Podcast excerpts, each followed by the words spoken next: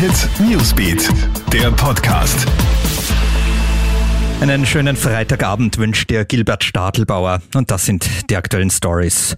Ja, Österreich setzt die Maske wieder auf. Nach einem Sommer mit vielen Lockerungen verschärft die Regierung jetzt wieder die Maßnahmen, weil die Corona-Zahlen eben im Steigen begriffen sind.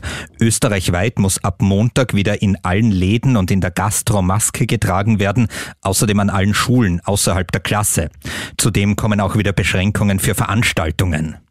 Außerdem hat die Regierung die Corona-Ampel neu geschaltet. Als gelb eingestuft bleiben Wien, Graz und Kufstein. Von grün auf gelb umgeschaltet werden Innsbruck sowie die Bezirke Schwarz, Korneuburg und Wiener Neustadt.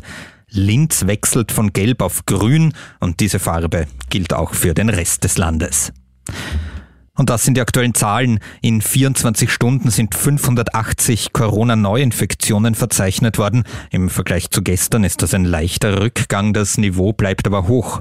In den Spitälern werden aktuell 204 Corona-Patienten behandelt, 41 auf der Intensivstation.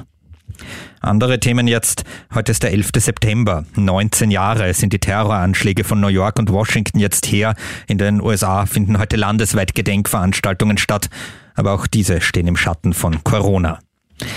Und im Fall jenes 45-jährigen Wieners, der Monate im Keller eines Wohnhauses im Bezirk Penzing verbracht hat, liegt offenbar kein Verbrechen vor, so die Wiener Polizei. Die 77-jährige Mutter ist unter Verdacht gestanden, ihn dort eingesperrt zu haben. Sie gibt jetzt an, dass ihr Sohn den Keller jederzeit hätte verlassen können.